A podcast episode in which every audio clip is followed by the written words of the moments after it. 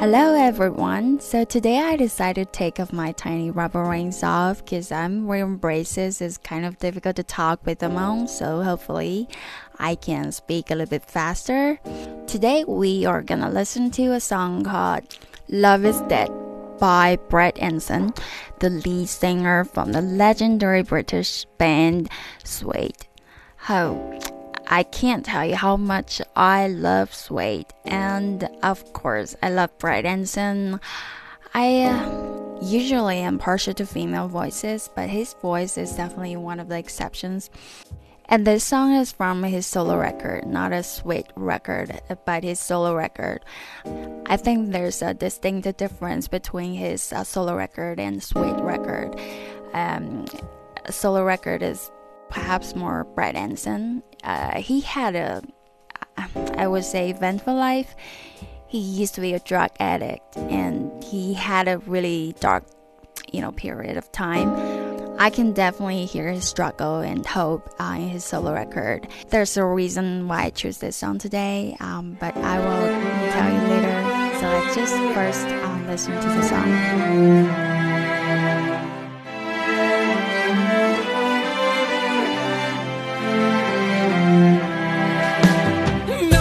never goes right, nothing really flows.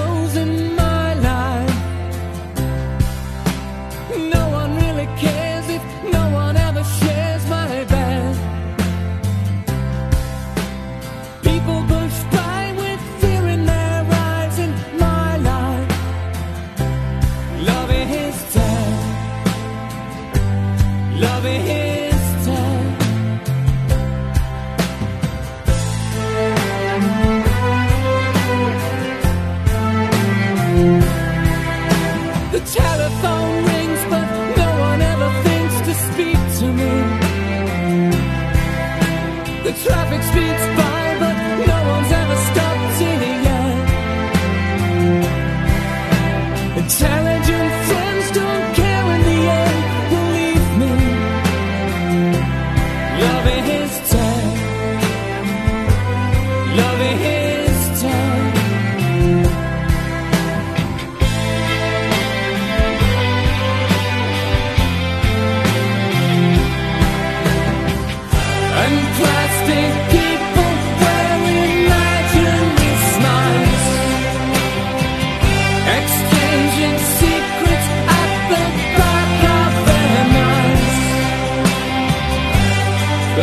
give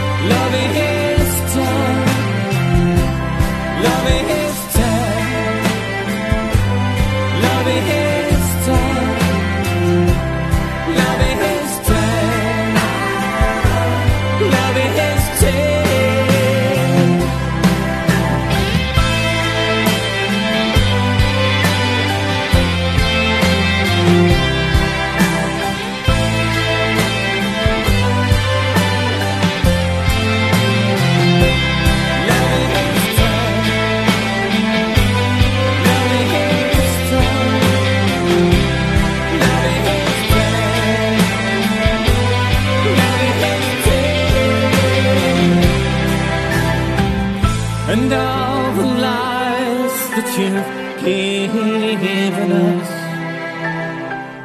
and all the things that you said, and all the lies that you've given us, blow like wind in my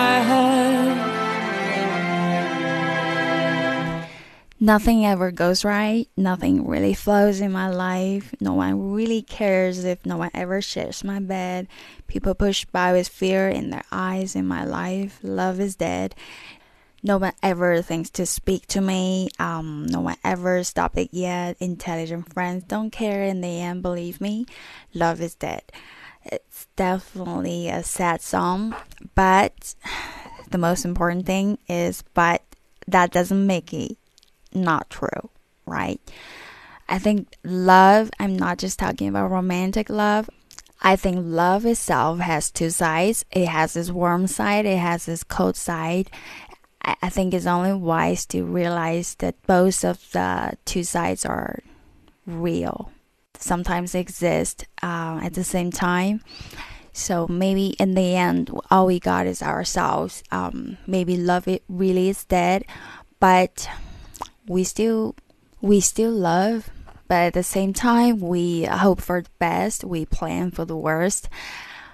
I don't really believe in everlasting relationships. Uh, I think life itself, um, it's full of changes. There's no such thing as stable. Um, if you're asking yourself who's gonna be with you forever, then that person is definitely yourself, not really anyone else. And any relationship can die. That's just normal and natural. And we really need to understand that it's not really something we can force. We just um, let it be and maybe let it go when the time comes. So it's a bit sad today, isn't it? Um, it's time to say goodbye. Um, see you tomorrow and have a good day.